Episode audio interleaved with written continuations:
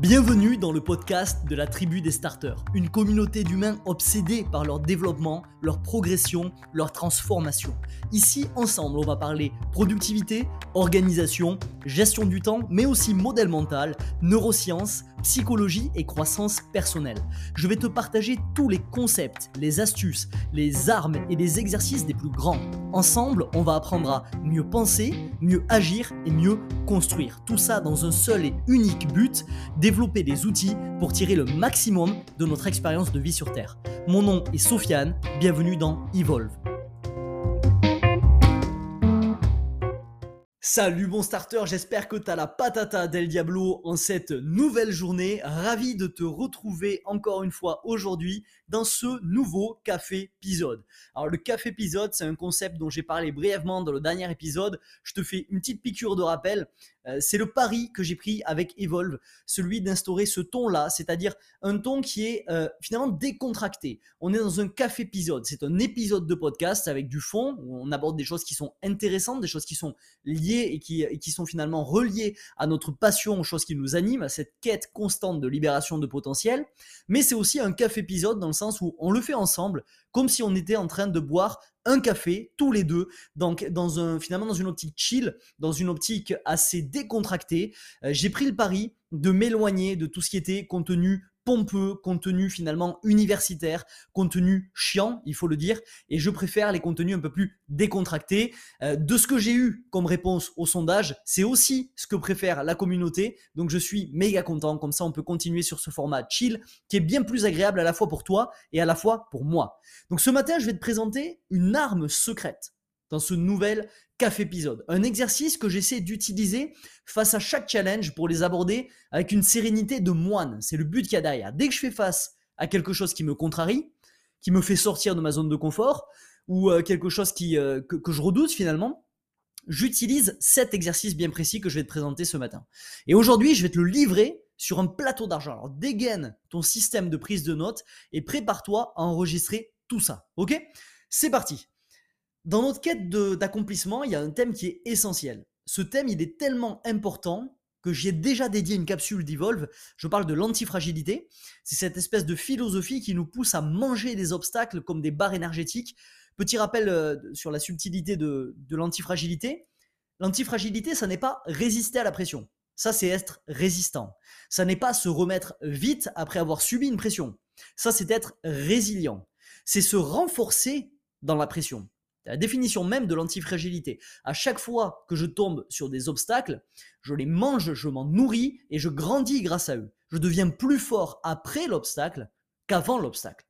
Si le sujet t'intéresse, je ne vais pas rentrer en détail ici, j'ai fait tout un épisode qui lui est dédié. Euh, c'est l'épisode 10, il me semble, qui s'appelle l'antifragilité quand l'adversité devient une force. Je t'invite à aller l'écouter à la fin de celui-ci, si jamais ça t'intéresse, pour avoir un podcast un peu plus théorique sur ce concept de fond euh, qui va finalement euh, être un, principe philosophique qui va nous l'idée du début à la fin dans la tribu des starters euh, et notamment dans Evolve.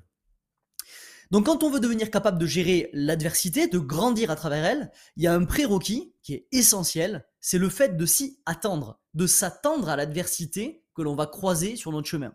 Alors bien sûr, on peut vivre dans un monde rempli de licornes et d'arc-en-ciel, se dire que tout ira bien, que tout se passera comme prévu, etc., euh, etc., et finalement tomber dans le biais cognitif de l'optimiste, ou alors on peut se préparer, se dire à l'avance que certaines choses peuvent mal tourner, et réfléchir à comment faire en amont, en amont finalement, de l'événement qui va faire que les choses tournent mal. Quand je parle de ne pas tomber dans le biais cognitif de l'optimiste, loin de moi l'idée de dire que euh, être optimiste c'est quelque chose de mal. Au contraire, c'est quelque chose de très bien. Mais je trouve que la barrière est fine entre être optimiste et être naïf. On peut être optimiste et finalement avancer dans la vie en espérant et en se disant que tout va bien se passer, et à la fois être réaliste, être ancré dans la réalité et comprendre que parmi la myriade de scénarios qui pourraient se dérouler dans notre quête de libération de potentiel ou dans notre quête d'avancement vers l'objectif que l'on veut atteindre, eh finalement, il y a des obstacles qui vont se dresser sur notre chemin et que ces obstacles, vont très certainement euh, comment dire, nous, nous, mettre des bâtons dans les roues,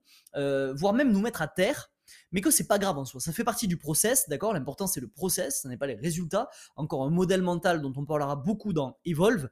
Et donc du coup, on peut être à la fois optimiste et à la fois réaliste, d'accord? On peut espérer le meilleur et se préparer pour le pire. Et c'est un peu ce, cette heuristique là que l'on veut garder en tête euh, quand on avance dans notre quotidien, d'accord? On veut euh, se préparer à l'avance sur ce qui pourrait mal se passer. Tout ça, ça me rappelle une histoire, une histoire qui s'est déroulée en Chine sous la dynastie Qin, euh, où il y a un homme qui observe un jardinier en train de s'entraîner dans son jardin. Le jardinier, il pratique un art martial puissant, il frappe à droite, il frappe à gauche, il manie les armes, il saute, il crie, etc. etc. Et l'homme qui observe la scène de loin, il se rapproche du jardinier, lui demande, il lui dit Mais jardinier, pourquoi tu t'entraînes alors qu'il n'y a aucun danger? Et le jardinier lui répond Je préfère être un guerrier en temps de paix qu'un jardinier en temps de guerre. Et c'est exactement cette philosophie que l'on veut développer. Nous, c'est pareil. On préfère être un starter quand tout va bien, comme bisounours quand les challenges surviennent. En étant un starter, on a à cœur d'agir chaque jour, on a tout un concept, tout finalement un, package idéologique, un package philosophique euh, qui nous suit, que j'ai présenté dans l'épisode numéro 2 euh, qui s'appelle les six principes du starter. Je t'invite à aller l'écouter si tu l'as pas encore fait. Et donc du coup, parmi tout ça, il y a cette philosophie de se préparer en amont pour ce qui pourrait mal se passer, afin de créer un plan qui nous permettra de nous relever, un plan qui nous permettra de contourner même cet obstacle qui pourrait se mettre sur notre route. Donc on ne veut pas développer l'idéologie du bisounours en se disant que tout va bien, tout va bien, tout va bien, ne jamais rien anticiper, et quand ça nous frappe à la carotide, on tombe à terre en pleurant et on se met en PLS, on veut se dire, ok, tout va bien actuellement, on comprend la, réalité de la vie, on, comprend que naviguer dans le chaos du quotidien, c'est un processus qui est complexe et qui nous expose à des risques, qui nous expose à des imprévus, et donc on veut constamment se préparer à ce que ça arrive. Préparer notre force mentale, préparer notre force physique et préparer notre palette d'outils qui nous permettront de nous remettre ou de contourner ces obstacles-là. Et c'est tout l'objet du travail que l'on va faire ensemble ce matin. L'exercice qu'on s'apprête à faire, je l'ai baptisé l'exercice du stratège. Ok? Alors prends une feuille, prends un stylo. Si tu peux pas faire ça en ce moment, que tu es au volant de ta voiture, que tu es, euh, je sais pas moi, un endroit où tu n'as pas accès à un stylo et euh, à une feuille, décide dès maintenant des 10 minutes que tu vas prendre dans la semaine pour tester cet exercice. J'insiste encore là-dessus. Evolve, c'est un podcast interactif, d'accord? Il va y avoir des allers-retours entre la théorie et le concret. Quand je te propose des exercices, je t'invite vraiment à les faire pour saisir la puissance de ce qu'il y a derrière. Si tu te contentes d'écouter, de faire de l'écoute passive et finalement jamais appliquer ce dont je te parle, ça sert à rien, je te le dis de suite, tu es en train de perdre ton temps, autant ne pas écouter ce podcast, va écouter un autre podcast. Ça sert à rien que tu passes du temps sur Evolve parce que si tu n'as pas cette confrontation sur le terrain avec la pratique à chaque fois que je te parle de théorie, finalement, il y a, des parties, des pans de réalité que tu n'arriveras jamais à décoder. Il y a des choses que l'on ne peut comprendre que par la pratique, que l'être humain ne peut intérioriser que par finalement l'émotionnel, l'expérience. Il faut que tu vives cette expérience pour emmagasiner le ressenti et pour comprendre certaines choses et débloquer certaines, certains pans de réalité dans ton cerveau. Ça ne peut pas se faire sans les exercices. Donc je t'invite vraiment, si tu ne peux pas le faire maintenant, à décider, ça prend 10 minutes dans ta semaine. Pour rappel, il y a 168 heures dans une semaine. Donc tu multiplies ça par 60 et tu verras le nombre de minutes. Donc c'est que dalle, peanuts, walou, ok?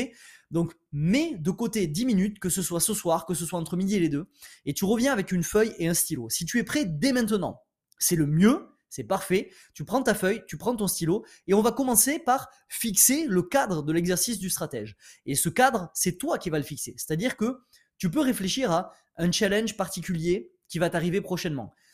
Ou alors une future compétition sportive. Ou alors un événement qui approche et qui te stresse. Euh, ou alors tu peux penser à ton futur de façon générale. Et voici le protocole en quatre étapes par lequel tu vas passer. Premièrement, tu vas dresser une liste de tout ce qui peut mal se passer par rapport à ce challenge qui t'attend. Très probablement, ce sont ces choses-là qui te font stresser à mort et qui te font sentir inconfortable par rapport à ce qui t'attend. Première étape donc, dresse une liste de tout ce qui peut mal se passer. Deuxième étape, divise cette liste en deux parties. D'un côté, tu vas mettre ce que tu contrôles. De l'autre côté, tu vas mettre ce que tu ne contrôles pas. Troisième étape du protocole, barre la liste des choses que tu ne contrôles pas. Quatrième étape du protocole, pour chacun des éléments de ta liste que tu contrôles, tu notes un plan pour anticiper ou pour contrer l'obstacle. Et tu as fait le protocole en quatre étapes de l'exercice du stratège. Tu vas voir que si tu te prêtes à l'exercice, une fois que tu as ce plan entre les mains, il y a quelque chose de magique qui va arriver. C'est que ta confiance en l'avenir va se décupler, littéralement. Tu laisses de côté ce que tu contrôles pas, tu identifies ce que tu contrôles et tu prépares ta contre-attaque. Je vais te donner un exemple dans quelques instants. Cette notion de zone de contrôle et de hors zone de contrôle, C'est une notion dont j'ai énormément parlé déjà dans la vague, euh, et c'est une notion dont je parlerai à l'avenir dans Evolve, parce que c'est un principe clé, full focus sur notre zone de contrôle euh, des starters, et c'est un principe qu'on a tiré du stoïcisme. C'est un principe qu'on a tiré du stoïcisme, c'est un grand principe du stoïcisme qui est de se dire que ce qu'on ne peut pas contrôler finalement, c'est générateur de, stress et que donc on doit le mettre de côté.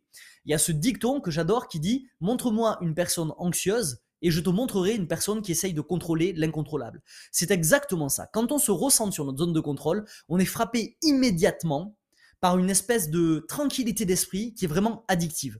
Et c'est le but de cet exercice. Le but de cet exercice, c'est de te montrer que parmi toutes les causes qui t'inquiètent, il y en a peut-être les trois quarts sur lesquels tu ne peux rien.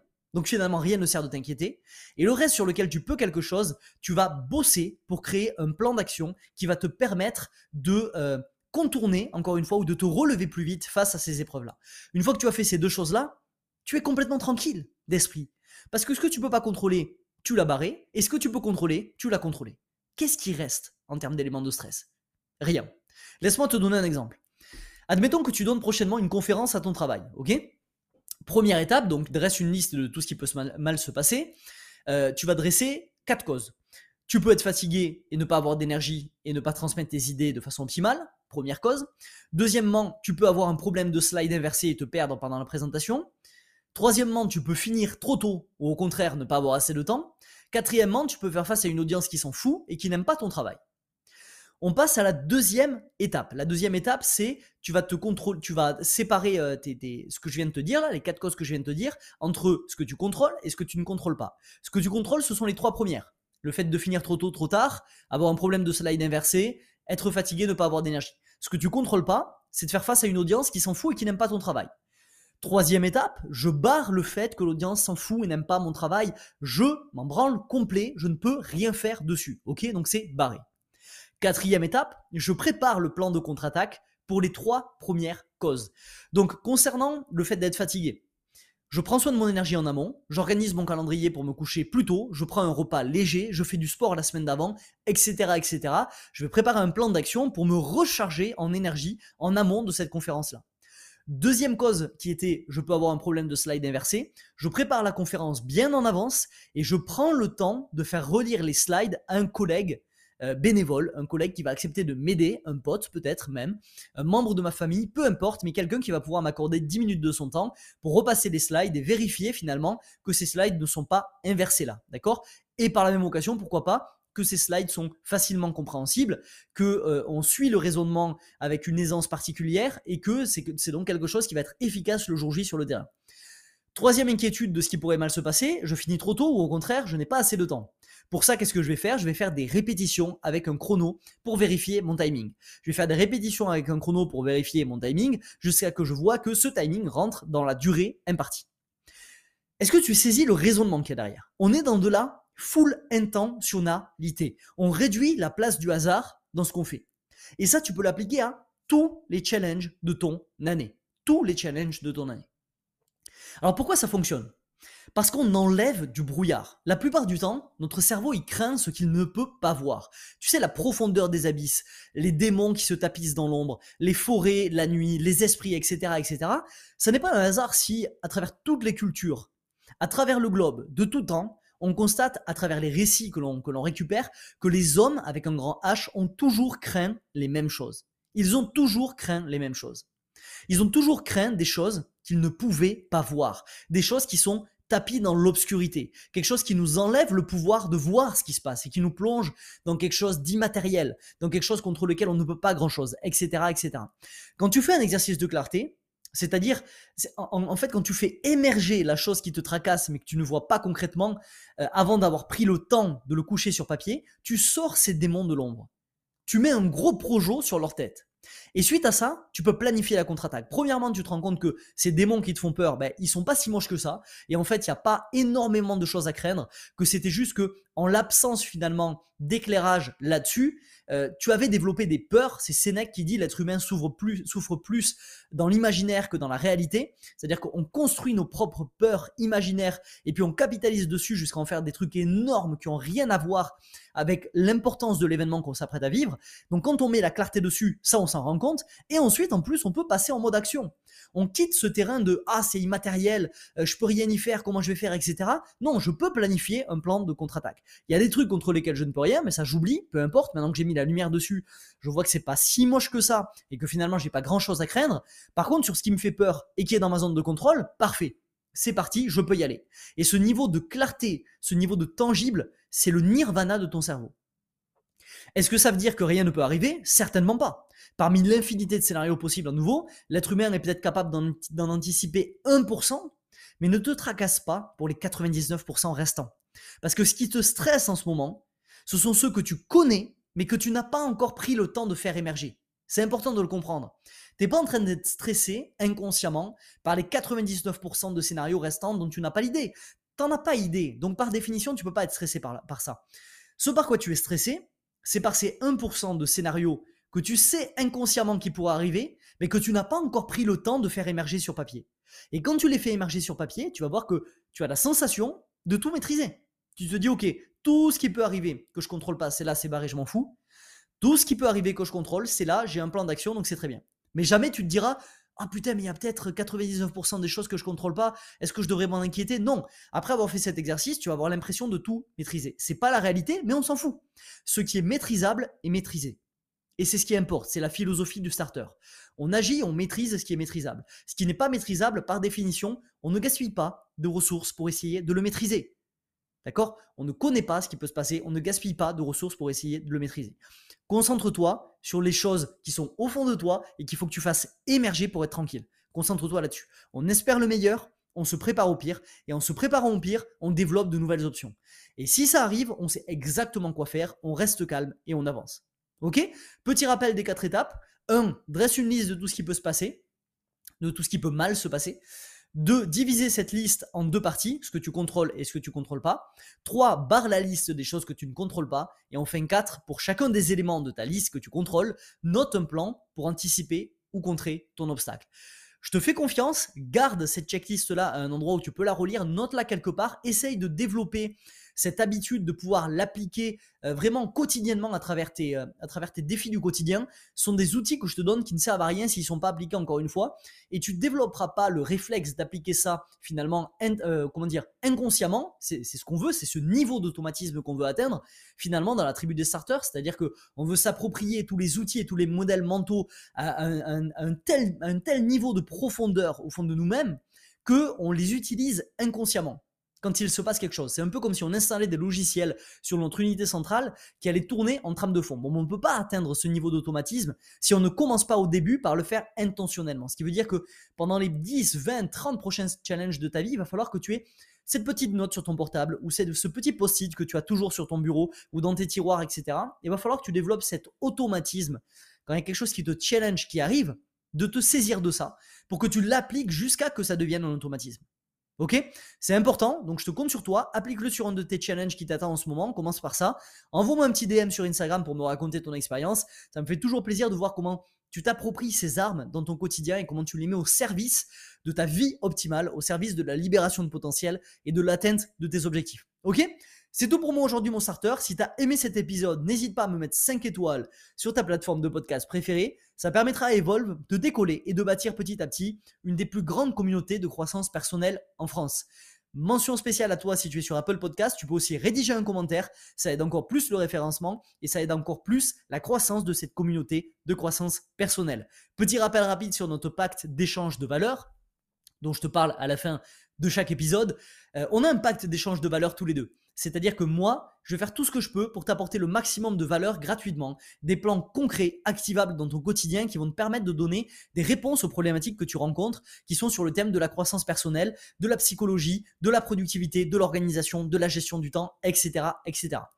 C'est ma part du contrat. Ta part du contrat, c'est que si jamais ça t'a apporté quelque chose, tu vas le partager en masse. Tu vas le noter, tu vas le partager à une, deux, trois, dix personnes que tu connais, tu vas faire des stories dessus pour aider la, tribu finalement à grandir, la tribu d'Evolve. Ok?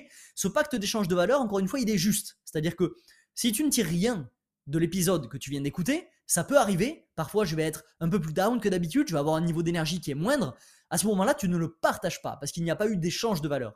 Mais si tu gagnes quelque chose de ce podcast, si tu as tiré quelque chose de ce podcast, alors tu le partages. Comme ça, on remplit tous les deux notre pacte d'échange de valeur. Ok?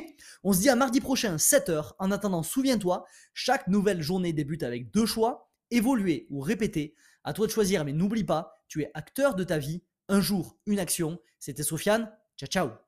Ce podcast t'a plu et tu veux accélérer dans ta quête de libération de potentiel?